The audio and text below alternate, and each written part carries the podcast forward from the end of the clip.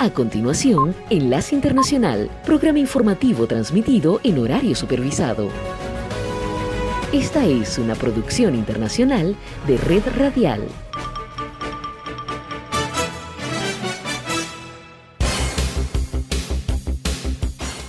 Aquí comienza Enlace Internacional. Saludos a nuestra audiencia en Caracas, Venezuela y el mundo, a través de nuestra frecuencia Sintonía 1420 AM y en Soy Ángela Montilla en la presentación. Bienvenidos.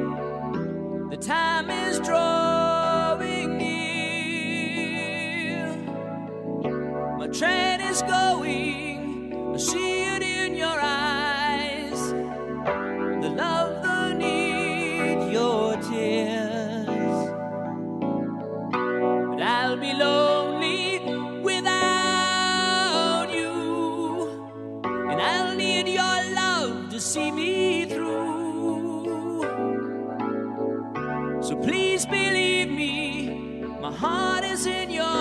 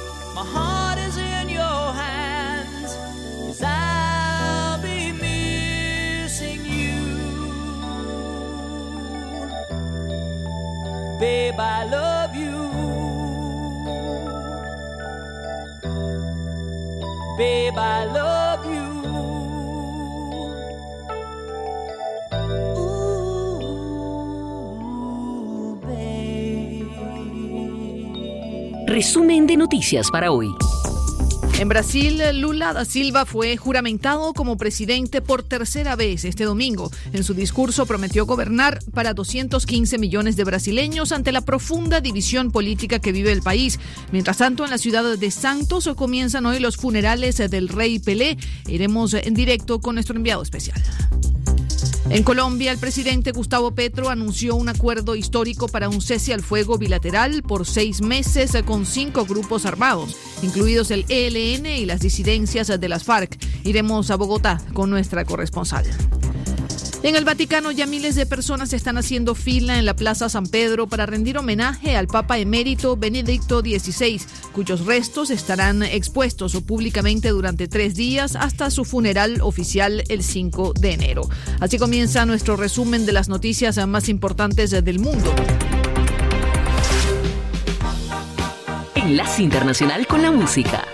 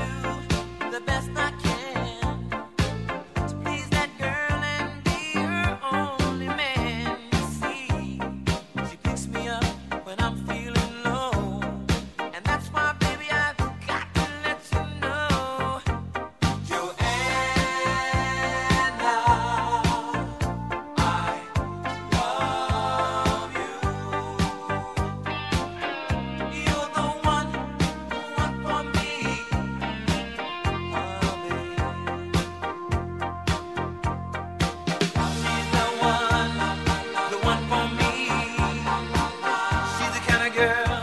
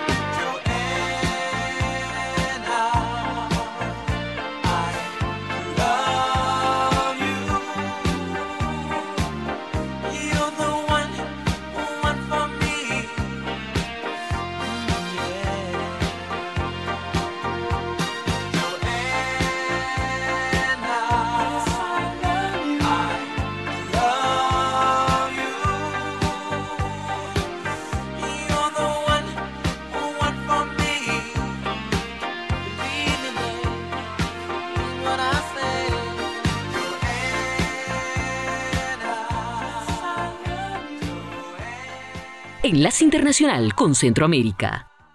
La decisión de la Corte Suprema de Justicia de Estados Unidos, que mantiene vigente el título 42, no detendrá la migración irregular, dicen los expertos, quienes aseguran que las condiciones de vida de los países de origen siguen siendo precarias, por lo cual el flujo continúa. Además, el analista Fernando Castro considera que se está convirtiendo en un tema político en Estados Unidos. Es un tema político podrá ser utilizado para la campaña del año 2024 en Estados Unidos, por lo que veremos una mayor migración hacia los Estados Unidos. Mientras tanto, decenas de guatemaltecos siguen siendo enviados de regreso bajo esta medida, como Manuel Cardona, quien es originario del oriente del país y asegura que después de cinco días de ser detenido por la patrulla fronteriza, fue deportado sin ser escuchado ante un juez.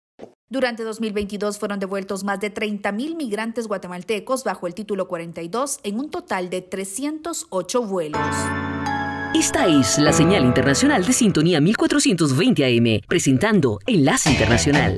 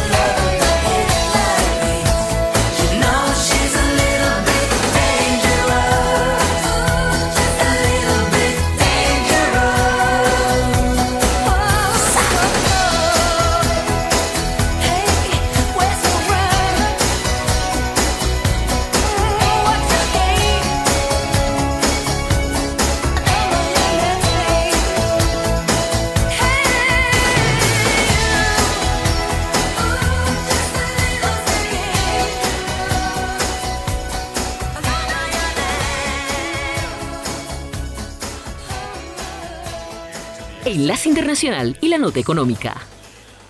La cantidad de personas que solicitó beneficios por cesantía aumentó ligeramente la semana pasada y el mercado laboral se mantuvo sólido a pesar de los esfuerzos de la Reserva Federal para enfriar la economía y las contrataciones.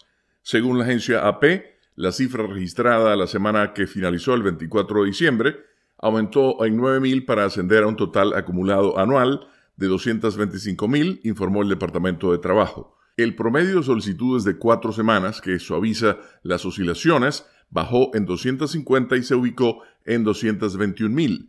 Las solicitudes de prestaciones por desempleo son un indicador de los despidos y los economistas las están siguiendo ahora muy de cerca ya que el Banco Central estadounidense ha elevado rápidamente las tasas de interés en un esfuerzo por frenar el crecimiento del empleo y la inflación. Si las subidas de tipos de la Fed provocan una recesión, como temen muchos economistas, el aumento en los despidos y las solicitudes de ayuda por desempleo serían una señal temprana. Hasta ahora, el nivel de solicitudes de desempleo sigue siendo bastante bajo y el mercado sigue muy estable. En las próximas semanas, miles de trabajadores con empleos temporales durante las fiestas de diciembre solicitarán ayuda por desempleo.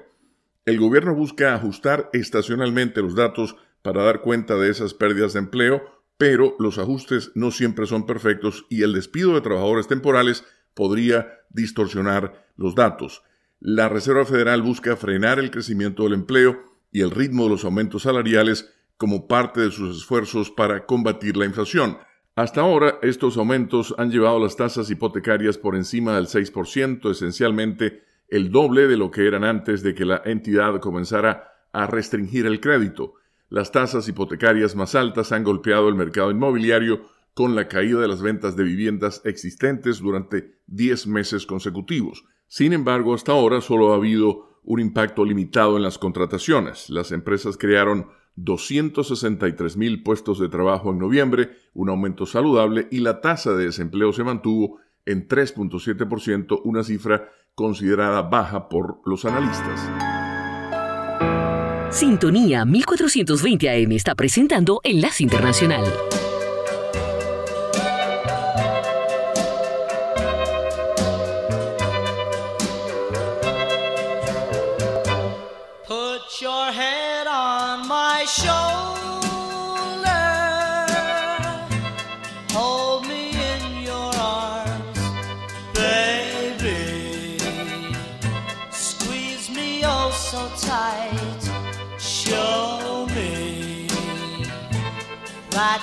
Love me too. Put your lips next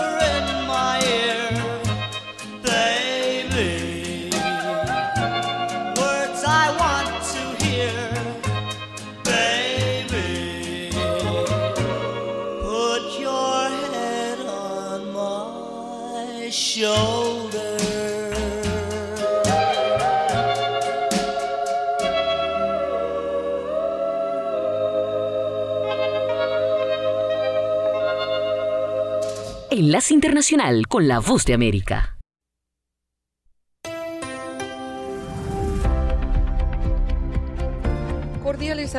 Nuestra audiencia desde Washington. Soy Yoconda Tapia y hoy en Conversando con la Voz de América abordamos el tema del simbolismo que encierran las tradiciones en Latinoamérica que se pusieron de relieve durante la visita del secretario estadounidense de Estado Anthony Blinken a Colombia, cuando el presidente Petro le obsequió una ruana, prenda típica de los Andes que es una especie de poncho abierto en el centro. Y los artesanos responsables de su confección sintieron mucho orgullo al ver la repercusión internacional que tuvo nuestra colega Celia Mendoza entrevistó a Julio Ramón Cristancho Fagua, artesano con 65 años de experiencia, manteniendo la tradición, el legado y la cultura. Pues uno se siente orgulloso porque una prenda como la ruana que la luzca un personaje de otros países es, es una maravilla y, y se le da una publicidad más a nivel internacional a nuestras prendas, nuestros productos hechos fabricados en lana. ¿Y qué significa una ruana de cuatro puntas y de qué está hecha? Una ruana de cuatro puntas es ya una prenda ejecutiva porque la hemos podido lograr que se la coloquen presidentes, expresidentes, periodistas, actores, actrices y yo puedo decir que yo le he colocado ruana desde el Santo Papa Francisco para abajo. ¿Cómo fue esa experiencia con el Papa Francisco? Era, yo era amigo de un periodista, como siempre, pues por ahí en las entrevistas y en los documentales, entonces me hice amigo de un periodista en Bogotá y él me caminó hacia al nuncio apostólico y entonces estuvimos allá con él y le regalamos una ruana a la Madre Superiora Marta y a otra monja y entonces ya después eh, nos hicimos amistad y llegué a, después a entregársela en, ahí mismo en Teusaquillo, en del, donde el nuncio apostólico, el, el, el, embajador de Roma en Colombia. ¿Cuál es el trabajo para hacer una ruana de cuatro puntas con lana de ovejo que usted me decía que es natural? Bueno, tenemos que hacer un alistamiento de materias primas. Eh, yo ya trabajo con la lana procesada porque antes de procesar la lana aquí en los telares eh, viene el esquilaje, viene teniendo la oveja que ya sea apta para quitarle el vellón y luego viene el, el hilado y,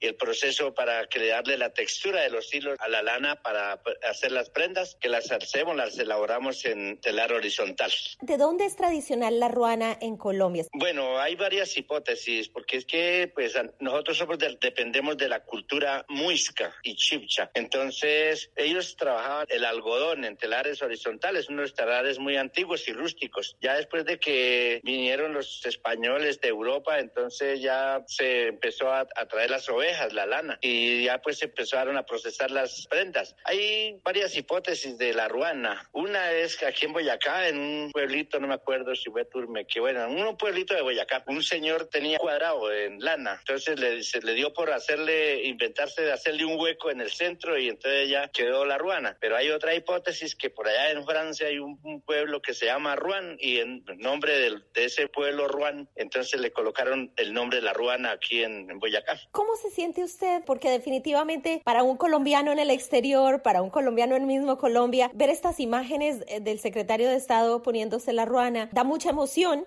Sí, señora, pues uno se siente demasiado orgulloso que una prenda de una ruana que ya prácticamente es patrimonio nacional, la luzca, se la coloque un, una personalidad tan importante como fue el, el, señor que le dieron la ruana de Boyacá, sí, señor, de acá de Boyacá. ¿Y usted cree que en la política se podría decir que la ruana se utilizó para hacer diplomacia? Pues es una cuestión muy valiosa y muy importante que no solamente pues el señor presidente Petro ha entregado esa ruana, porque aquí hay otros personajes que se les ha entregado ruanas, pronto no con, con esa efusividad de publicidad, pero sí, por ejemplo, nosotros aquí le vendemos o le hemos vendido a muchos extranjeros, turistas, uh -huh. que se han llevado ruanas a, al exterior. Hay muchas partes del mundo que, que gracias a Dios hemos atravesado fronteras con nuestro producto, con esa maravillosa prenda que es la ruana. Para la gente que no está muy enterada, calienta mucho cuando hace frío. Pues la, la verdad, la, la, ruana mantiene la temperatura del cuerpo, sí. Y cuando hace frío, pues obviamente el abrigo es, es muy importante. Hay un proceso a la ruana para darle más suavidad. Hay un, una partecita que hay que hacerle el cardado, fileteado y cardado, para que le dé más abrigo a la, a la prenda. Era el artesano colombiano Julio Ramón Cristancho comentando detalles de la ruana, una prenda típica que se mostró internacionalmente cuando el secretario de Estado Anthony Blinken la lució después de recibirla como un regalo del presidente Petro. Esto fue Conversando con la Voz de América.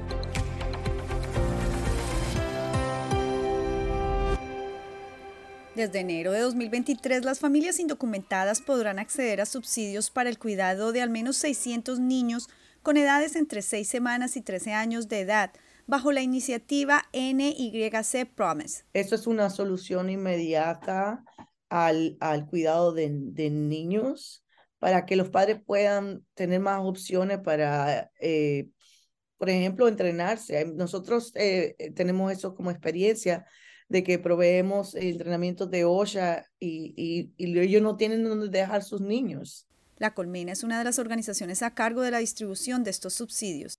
Yo creo que el inmigrante tiene derecho a trabajar. De hecho, nosotros trabajamos con jornaleros y jornaleras eh, y es, es totalmente permitido hacer una jornada de trabajo. El programa cuenta con 10 millones de dólares y es un alivio para los nuevos migrantes, según dijo el alcalde Eric Adams. Eh, tuve la suerte que mi mamá lo pudo, cuidar a mi hija, pero yo sé que eso no es la situación de todos. Sin embargo, algunos sectores han mostrado preocupación ante la posibilidad de que el programa incentive el trabajo ilegal teniendo en cuenta que tramitar casos de asilo y permisos de trabajo puede tardar un promedio de cuatro años. La persona que no tienen eh, los papeles legales para trabajar, desafortunadamente es difícil, que es verdad que no pueden trabajar porque es ilegal y en contra de la ley migratoria. Para calificar para este programa, las familias deben demostrar que sus ingresos están en un 300% por debajo de los niveles de pobreza federales.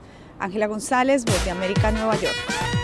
Estas son las informaciones del mundo del entretenimiento. Desde Washington le saluda Tony Cano. 2022 fue un año complicado para los videojuegos debido en parte a las continuas repercusiones de la pandemia. Algunos lanzamientos importantes se retrasaron, así que este 2023 podría ser increíble. Los desarrolladores independientes cumplieron con su parte y ofrecieron desafíos innovadores e historias fascinantes. Estos son los juegos que más disfrutamos en el pasado 2022, que destaca en un resumen la agencia de noticias AP. En el número uno aparece God of War Ragnarok, que es el último capítulo de la saga de Kratos, el osco guerrero espartano, que ofrece todo lo que podría pedir de un éxito de ventas triple A de PlayStation de Sony. Hay combates demoledores contra monstruos míticos impresionantes. Hay ingeniosos acertijos, sobre todo los ambientales, para que los resuelva cuando necesite un descanso del caos. También hay una historia sorprendente y es conmovedora y tiene que ver con la paternidad, el arrepentimiento y la batalla entre el destino y el libre albedrío. Y tiene la mejor actuación de voz del año. Esto por parte de Richard Schiff, es eh, Toby, el de The West Wing, como un divertido manipulador Odín, épico en todos los sentidos. En el puesto número 2 encontramos Wordle, que definitivamente ya se encuentra en el otro extremo del espectro con este sencillo pero seductor juego de palabras y lógica que se puede resolver en unos minutos mientras uno desayuna, por ejemplo y fue creado por el ingeniero de software Josh Wardle para diversión de su pareja. Wardle se convirtió en un fenómeno cuando añadió la posibilidad de que los jugadores compartieran sus éxitos, bueno, también sus fracasos en las redes sociales. Algunos fanáticos se quejaron cuando Wardle vendió su creación a The New York Times por una cantidad de siete cifras, pero sigue siendo un delicioso refrigerio diario para los amantes del lenguaje. En el puesto 3 destaca AP se encuentra Horizon, de regreso a lo épico, el otro gran lanzamiento de Sony de 2022. Es una extensa aventura post-apocalíptica. En Horizon Zero Dawn de 2017, la intrépida heroína Aloy descubrió por qué colapsó la civilización. Ahora tiene que detener a un misterioso enemigo para que no acabe con la humanidad para siempre. Hasta aquí la información del mundo del entretenimiento. Desde Washington les informó Tony Cano.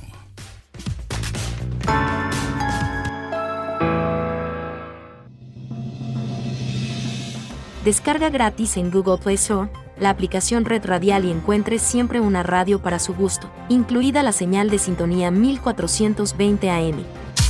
Red Radial, la radio sin fronteras. La Voz de América presenta La Boa en Qatar, un especial de fin de año. Amigos de La Voz de América, saludos desde Washington, D.C. Soy Héctor Contreras y tengo mucho gusto en compartir con ustedes este especial de fin de año, La Voz de América en Qatar. Intentaremos recoger en estos minutos de programa la emoción que vivimos desde octubre hasta el domingo 18 de diciembre en un mundial inusual por la época del año en la que se realizó y porque la nación anfitriona fue diferente a cualquier otra anterior.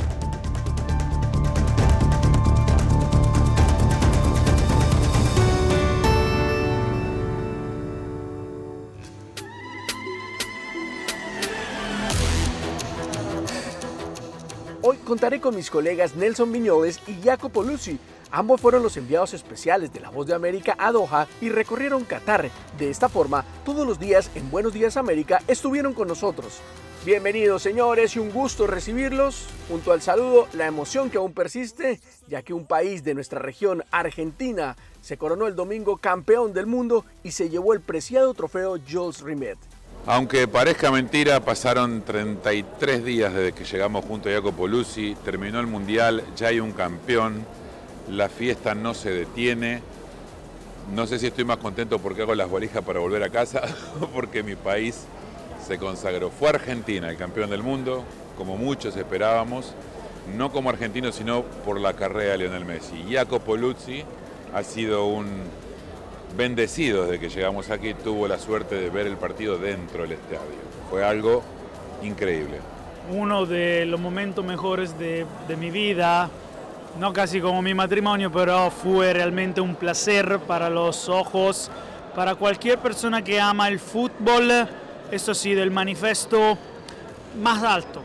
Y Argentina se coronó campeón en Qatar 2022 y la reacción en este país fue de acuerdo a lo que esto significa. Los invito a que escuchemos este reporte de nuestro colega Juan Ignacio González Prieto desde Buenos Aires, Argentina.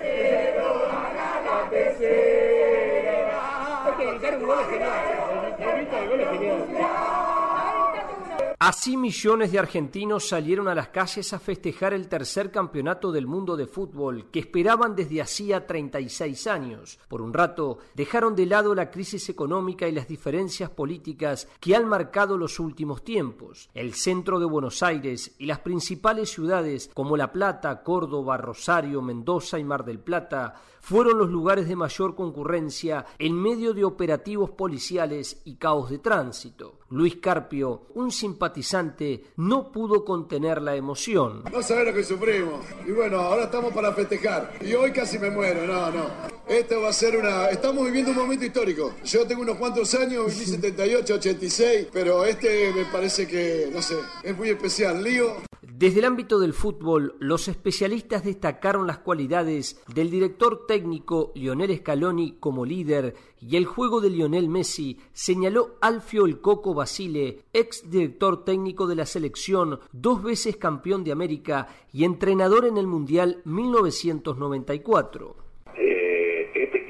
merecía por todo, por el juego también, no porque son amigos, porque juegan bien de verdad. Es un equipazo, lo felicito, todo buenísimo, extraordinario. Nos empataron, pero como equipo somos muy superiores. La mayoría de los periodistas coinciden que siempre ir de menos a más es la fórmula perfecta para poder lograr un campeonato. Juan Ignacio González Prieto, Buenos Aires. Recorrido informativo 2022 en La Voz de América, el resumen de las noticias más importantes del año que ya terminó. Y ahora ponemos el tema de este especial en perspectiva. Desde que Qatar fue nombrada como sede del Mundial de Fútbol, estuvo siempre en el ojo de la crítica internacional. Incluso se habló de sobornos para la adjudicación de la sede y surgieron las acusaciones de violaciones de derechos fundamentales de muchos trabajadores que ayudaron en la construcción de estadios y otras infraestructuras para este evento. La pregunta para mis compañeros en Qatar es, ¿ustedes creen que Qatar cumplió con las expectativas de ser una sede de un Mundial de Fútbol? Bueno, podemos decir que seguramente, eh, hablando de la organización, no se señala ningún problema, ninguna primera vez que no detienen un inglés en un mundial y esto es algo histórico. Y claro, la organización fue, eh, bien, fue buena. Estadios, transporte, seguridad.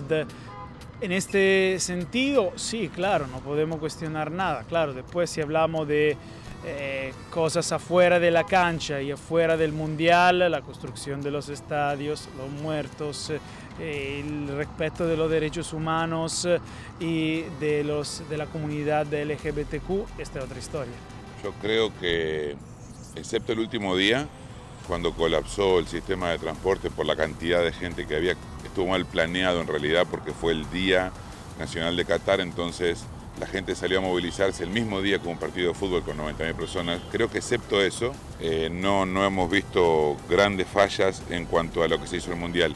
en cuanto al otro que un poco mencionabas, a mí me sorprendió, por ejemplo, si cumplió Qatar, cumplió en prometer que iba a haber apertura. Acá hubo gente abrazada en la calle, hubo gente con demostraciones de cariño, eh, hubo gente que podía salir a cualquier hora a, hacer ruido, bailar, cosas que eh, en la sociedad catarí hasta hace dos meses no estaba tan bien visto y esta vez en ese sentido cumplió. Y a propósito de este tema, ustedes hicieron una muy importante entrevista en Doha. Jacobo, ¿nos puede por favor hablar de ella y luego escucharemos un fragmento de esta importante entrevista? Bueno, la entrevista con Majed Al-Ansari, vocero del canciller de Qatar, fue seguramente una de las entrevistas más importantes que tenemos aquí en Doha. Y bueno, Al-Ansari habló con La Voz de América tocando varios puntos, en particular habló del Qatar Gate, el escándalo de sobornos al Parlamento Europeo, obviamente negando las acusaciones, diciendo que son mal informadas y no se basan en los hechos. Esto es lo que él dijo, obviamente después la investigación habla y demuestra otro escenario, pero esto dejamos la cosa a los investigadores, a la policía que está investigando. Habló también de los muertos, los fallecidos durante la construcción. Él confirmó otra cifra más baja en comparación a la que dio el canciller Altawadi, pero sí eh, reconoció que Qatar está ayudando a las familias, ha creado un fondo para apoyar a las familias de las víctimas, eh, y, pero negó la necesidad de crear otro fondo. Lo otro es que Qatar quiere continuar a crecer, mejorar y empezar a ser un ejemplo para el resto del de Oriente Medio cuando se trata del respeto de derechos de los trabajadores y de las varias comunidades. Así dijo, claro, entre el hablar y el hacer, en el medio, decimos en Italia, está el mar, pero seguramente una postura abierta al futuro y esto es positivo escucharlo por parte de un funcionario.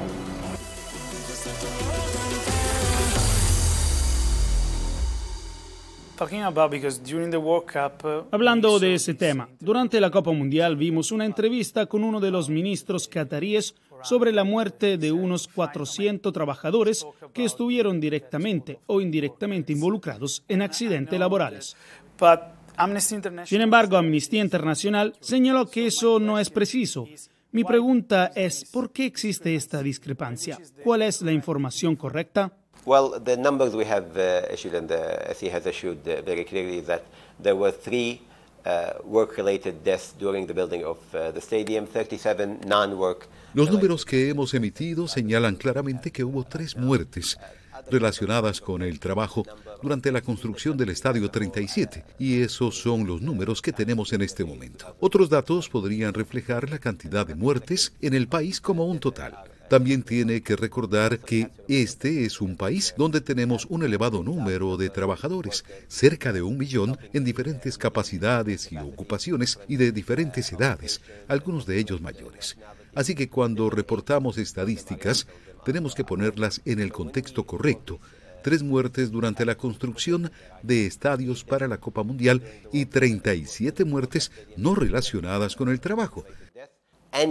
Sin embargo, dicho esto, cualquier herida, fallecimiento que ocurra no es aceptable. Se hace una investigación inmediata sobre lo ocurrido y se hace todo lo necesario para corregir la situación a través de nuestro fondo de compensación, también para asegurarnos de que los trabajadores son indemnizados y también se hace una investigación inmediata sobre lo ocurrido y se hace todo lo necesario para corregir la situación a través de nuestro fondo de compensación, también para asegurarnos de que los trabajadores son indemnizados y también para asegurarnos del sistema que está ahí para que esta clase de heridas no ocurran. Como lo he dicho, cada muerte es considerada una tragedia. Y sobre este tema, nuestro colega José Pernalete produjo este informe que los invito a escuchar. En 2010, Qatar fue designada para la celebración de la Copa Mundial FIFA 2022. No pasó mucho tiempo para que grupos de derechos humanos y medios de comunicación comenzaran a denunciar abusos contra la población de trabajadores migrantes, en su mayoría del sur de Asia y África. Desde Nepal, jóvenes acudieron en masa hacia Qatar y muchos pidieron prestado grandes sumas de dinero para llegar allí. Antes de que su esposo Muneshwar fuera a Qatar, Ashlani Devi Javad dice que le pagaban solo cuatro kilos de arroz al día por su trabajo en Nepal. Murió en Qatar en 2018. Muneshwar trabajaba en la construcción, a menudo transportando cargas pesadas a la parte superior de los rascacielos en construcción. A su familia le dijeron que murió por insuficiencia cardíaca durante la noche. Su cuerpo fue traído 15 días después de la muerte. Amnistía Internacional dice que la mayoría de los certificados de defunción emitidos a las familias de los migrantes fallecidos mencionan algún tipo de insuficiencia cardíaca o causas naturales de muerte. Significa que los empleadores no son ni legal ni financieramente responsables por los fallecimientos. Un caso similar sucedió con Janssen Safi hace dos meses. Como resultado, las familias no pueden reclamar compensación. Le dijimos a la compañía que Janssen murió mientras estaba de servicio. Autoridades de Qatar ofrecieron declaraciones sobre estos cuestionamientos. La estimación es de alrededor de 400, entre 400 y 500, alrededor de ese número exacto. Eso es algo que se ha discutido. Lo que diré es que una muerte ya es demasiado, simple y llanamente. José Pernalete, Voz de América. Gracias, José Pernalete. Y ahora les pido a ustedes, distinguidos oyentes, y a mis colegas allí en Qatar, unos minutos para una pausa y ya volvemos con este especial, La Voz de América en Qatar.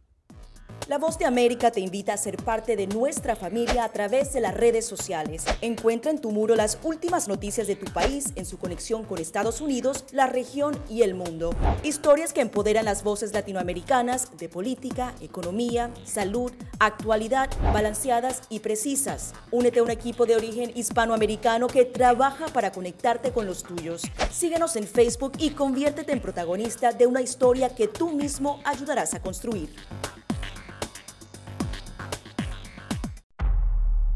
Desde la voz de América, la actualidad de la crisis en Ucrania. La guerra había comenzado.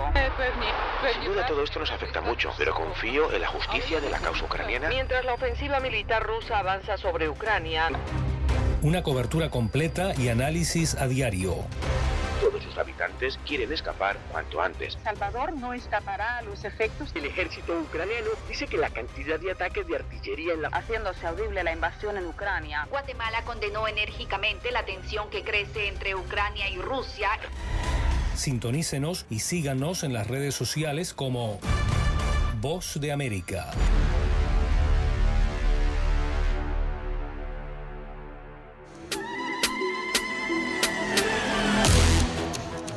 Y seguimos desde La Voz de América en este especial La Voz de América en Qatar, con la mirada retrospectiva al Mundial de Fútbol 2022 y contamos con los enviados especiales en Doha, Nelson Viñoles y Jacopo Lucy. Este mundial será recordado, entre otras cosas, por ser el primer evento de esta categoría en el que una terna de árbitras dirigió uno de los juegos. Esto ocurrió en el partido Alemania contra Costa Rica de la primera fase. Les pregunto a mis compañeros allí en Doha, ¿qué comentarios ocurrieron luego de este hecho? Comentarios sobre el hecho, todos fueron positivos. Eh, nadie en la prensa internacional, en la prensa local, incluso los equipos que se enfrentaron no tuvieron comentarios negativos hacia la designación de la terna brital y especialmente de Stephanie Frappart.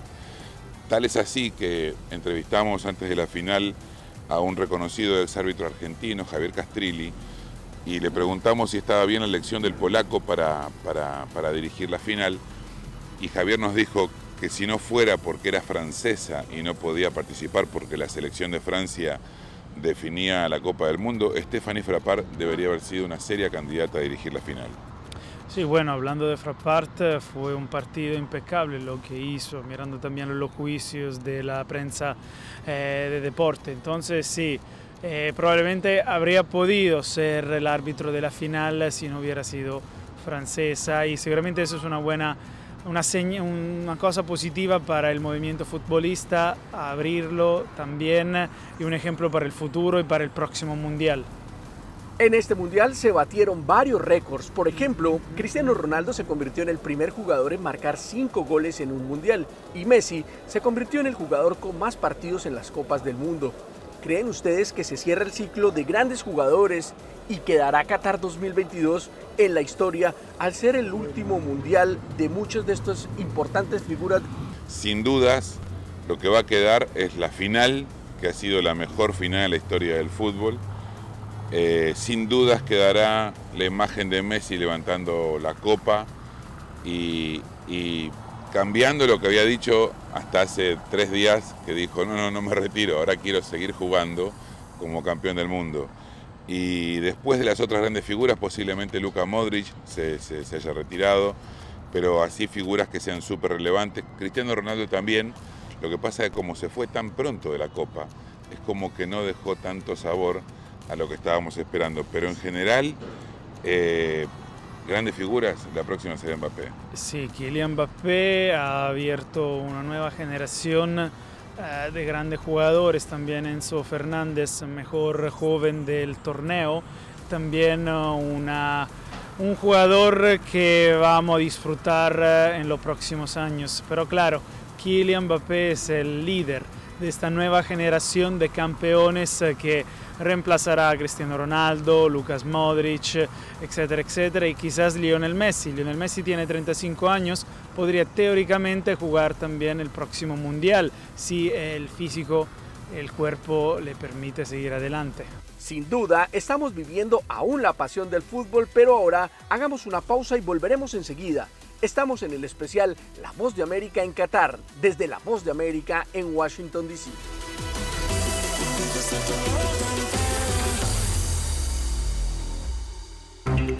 Estas son las noticias. A tempranas horas de la mañana, acompañado por sus aliados políticos, el presidente... No coincide con la medida unilateral implementada por el gobierno de Estados Unidos. Que ya por precaución han recomendado no viajar a la zona estos son los corresponsales de la Voz de América. Giselle Jacome, Quito, Ecuador, Voz de América. Juan Ignacio González Prieto, Voz de América, Buenos Aires, Argentina. Llevando siempre la información desde el lugar de los hechos. La economía de Uruguay lleva 15 años de crecimiento ininterrumpido. Fue designado con 94 votos de los 128 asambleístas que forman. Sara Pablo, Voz de América, Ciudad de México. Nerima del Reyes, Voz de América, San Salvador. La Voz de América ofreciendo información de lo que sucede en Estados Unidos, América Latina y el mundo.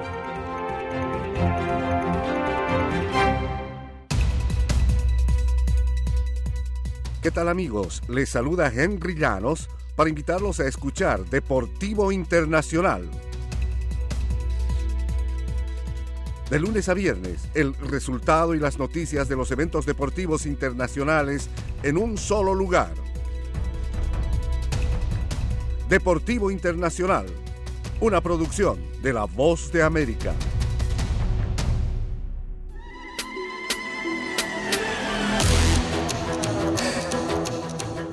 En La Voz de América estamos hablando sobre el Mundial de Fútbol Qatar 2022 en este especial de fin de año. Y Nelson, Jacopo, llegó el momento de las conclusiones. Primera pregunta, ¿cuál fue el país con la mejor fanaticada en Qatar? El país con mayor fanaticada en Qatar indudablemente fue Argentina, Jacopo.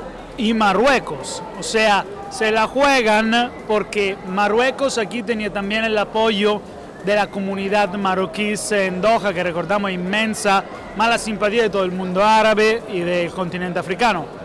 Claro, Argentina, todos los fanáticos que vinieron creo que fueron la, el grupo de hinchas más grande, 50.000 solo en la final, entonces sí, decimos un empate para ser políticamente correctos. Un empate técnico, como dicen en el boxeo. Así es. Pero Argentina, seguramente viniendo toda la gente prácticamente de afuera, sí, seguramente era el grupo mayor. Muy bien. Ahora les pregunto, ¿cuál creen ustedes que fue la gran decepción del Mundial? Bueno, para mí la gran decepción del Mundial ha sido Alemania. Aunque no ha venido jugando bien últimamente, no ha ganado mucho, le ha costado llegar, pero de los que más esperaba yo y que más me ha decepcionado es Alemania. Bueno, yo te diría Bélgica, porque en el ranking FIFA eh, tienen la posición número 2. Pero se sabía que Bélgica ya había terminado su generación de, de oro. La verdadera decepción fue Brasil, porque Brasil tenía que ganar, o sea, todos decían, iba a la final, o sea, o por lo menos la semifinal, supuestamente contra Argentina. Entonces su tiki-taka, toda esta posesión de la pelota, sin pero realmente marcar, súper decepción. Estoy totalmente de acuerdo. ¿Y cómo califican ustedes el desempeño de los equipos latinoamericanos? Bueno, evidentemente, si hablamos de equipos latinoamericanos, por fin la Copa vuelve al continente con el triunfo final de Argentina. La verdad que para mí, eh, más allá de que flaqueó al principio frente a Arabia Saudita, fue muy bueno después lo de Argentina, fue muy contundente, tuvo la estrella máxima de la Copa. Eh, estaba justamente leyendo algo de que Mbappé dijo en mayo que el fútbol latinoamericano está está a años luz del fútbol europeo. Bueno, por suerte no fue así. Bueno, la Copa volvió a América Latina después de 20 años. Recordamos la última victoria del continente fue Brasil 2002 en Corea del Sur y Japón. Claro, uh, podemos hablar bien de Ecuador, que demostró ser un equipo que está creciendo mucho y quizás al próximo mundial podría ser una muy buena sorpresa. Brasil necesita un delantero, esa es la realidad. Decepción Uruguay, pero Uruguay probablemente ya había llegado al final de la generación de oro de Cavani, Suárez, Godín. Entonces sí, eh, pero no podemos dar un resultado negativo, una clasificación negativa a América Latina en este mundial porque Argentina ha ganado. Y teniendo en cuenta lo que dices, si equiparamos a Ecuador, Brasil y Uruguay, me parece que Ecuador hizo más para lo que tenía con respecto a los otros dos. Exactamente, y recordamos, en el al Mundial Europa califica tres equipos, mientras América Latina tiene cuatro más uno cuando que Perú salió, uh, perdió contra Australia. Entonces recordamos que no es fácil para América Latina mirando a con solo cuatro países, máximo cinco que pueden ir al Mundial. Entonces realmente hablar de esta diferencia no tiene mucho sentido, pero a ver con el próximo Mundial donde deberían ser seis equipos. Al ser Qatar 2022 eh, el último mundial con este formato de 32 equipos, ¿creen ustedes que un mundial de 48 equipos, que será el próximo 2026 aquí en Estados Unidos, Canadá y México, será mucho mejor? ¿Será un formato mejor? Más amplio, con más equipos, ¿será más divertido? Bueno, yo creo que un mundial con 48 equipos no va a ser mejor porque va a darle la posibilidad a muchos equipos que realmente no tienen que ofrecer a nivel global eh, competir contra otros y me parece que van a jugar como hace muchos años cuando iban equipos muy débiles a ver quién le mete más goles para poder pasar al grupo. Bueno, yo no puedo que estar feliz eh, porque quizás así Italia se va a calificar después eh, de haber fracasado dos veces 2018 y este mundial. Entonces soy optimista. Probablemente tienen que cambiar la forma del, em, del torneo y se habla de grupos de tres, entonces donde realmente quien es fuerte gana y pasa, mientras ofrece una segunda oportunidad con el segundo partido a los otros equipos seguramente va a dar oportunidades más a América Latina, a África y a Asia para construir, para desarrollar el movimiento futbolista fuera de eh, Europa que ha liderado en los últimos 20 años. Y, y, asumándome lo que acabas de decir, durante el torneo Gianni Infantino, viendo lo atractivo que fue este, comenzó a dudar si hacer grupos de tres para el próximo Mundial. Posiblemente sean grupos de cuatro otra vez, pero veremos qué pasa. Es verdad que muchos partidos se decidieron, por ejemplo, el segundo lugar del grupo en el tercer partido. Messi y la banda de Scaloni perdieron el primer partido y solo con el segundo pudieron invertir la dirección y contra Polonia se jugaron el acceso a los octavos. Entonces quizás sí, pero 48 sí porque sirve para dar más oportunidades y para ver crecer jugadores y selecciones afuera de lo, lo, lo, lo usuales.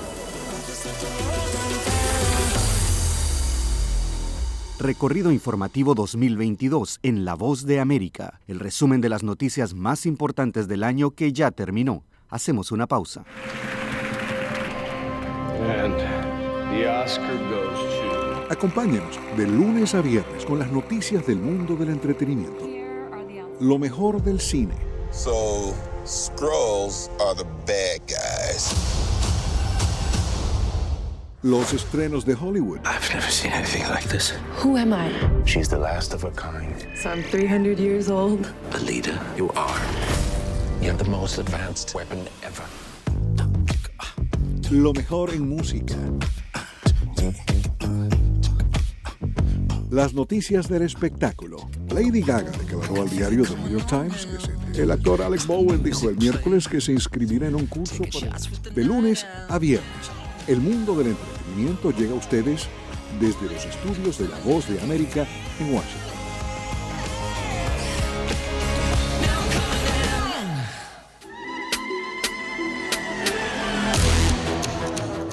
Bueno, pues muchas gracias a Nelson Viñoles y Jacopo Luzzi. Fue absolutamente estupendo contar con ustedes a lo largo de este torneo mundial, pero en especial hoy en este especial. Ha sido una Copa del Mundo mm, diferente. En invierno europeo, en Qatar, en el medio de la Champions y las ligas nacionales. Muchos lesionados, muchos cansados. Pero verdad que al mismo tiempo muchos dijeron mejor jugar ahora que al final de la temporada cuando todos están cansados eh, y lesionados. Entonces realmente algo interesante, un mundo que se descubrió. Claro, mejor volver al verano, en mi, en mi opinión. Pero seguramente, sobre todo seguridad buena, acceso a los estadios bueno. No quiero decir nada particular, pero mirando solo a la cancha y al mundial, fue, sí, fue, fue algo positivo, sobre todo porque no pasó nada de accidentes. Yo me quedo con lo que nos dijo Neri Pumpido, un campeón del mundo con Argentina del 86, que este mundial podría decretar el final del tiki-taka, de tener posesión y posesión y posesión, pero sin lastimar como le pasó, por ejemplo, a España. Entonces volvimos, y tenía razón también Neri Pumpido aquel día que nos dijo a la gambeta, al desborde, al juego rápido, habilitar a la gente que esté de frente al gol. Eso en lo futbolístico. En lo demás, si hago un balance, no, no solo lo que nos pasó a nosotros, sino con la gente, la gente esperaba llegar acá y ver una cosa y llegó y encontró otra y la disfrutó. Entonces bienvenido sea que todos pudieron celebrar como en este momento la gente va por las calles, no importa las banderas, los colores, y van celebrando que terminó una Copa del Mundo.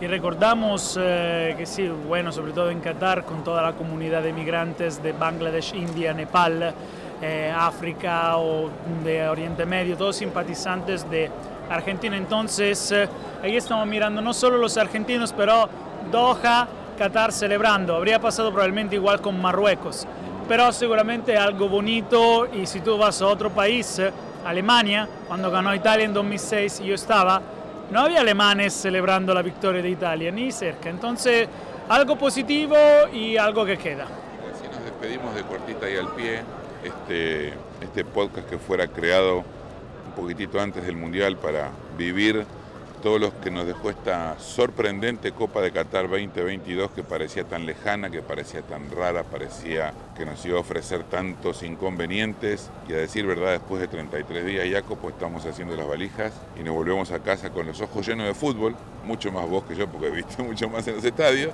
y con una experiencia que nos va a quedar para toda la vida. Bueno, yo tenía que recuperar, llegar a tu nivel de fútbol que viste en 30 y pico años, entonces tiene sentido que he visto más partidos que, que tú.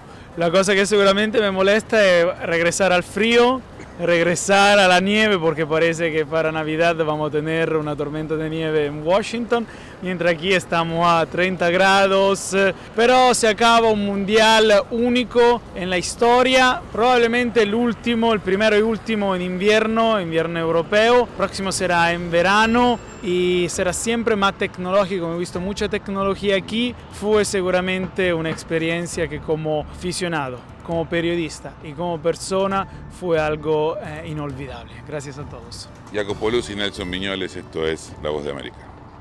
Llegó el momento de cerrar nuestro trabajo. La próxima cita mundialista será en 2026, cuando Estados Unidos, México y Canadá compartan la responsabilidad de ser las sedes del próximo mundial. A nuestros oyentes muchísimas gracias por su atención y aprovechamos para desearles unas felices fiestas y un feliz fin de año. Hasta la próxima.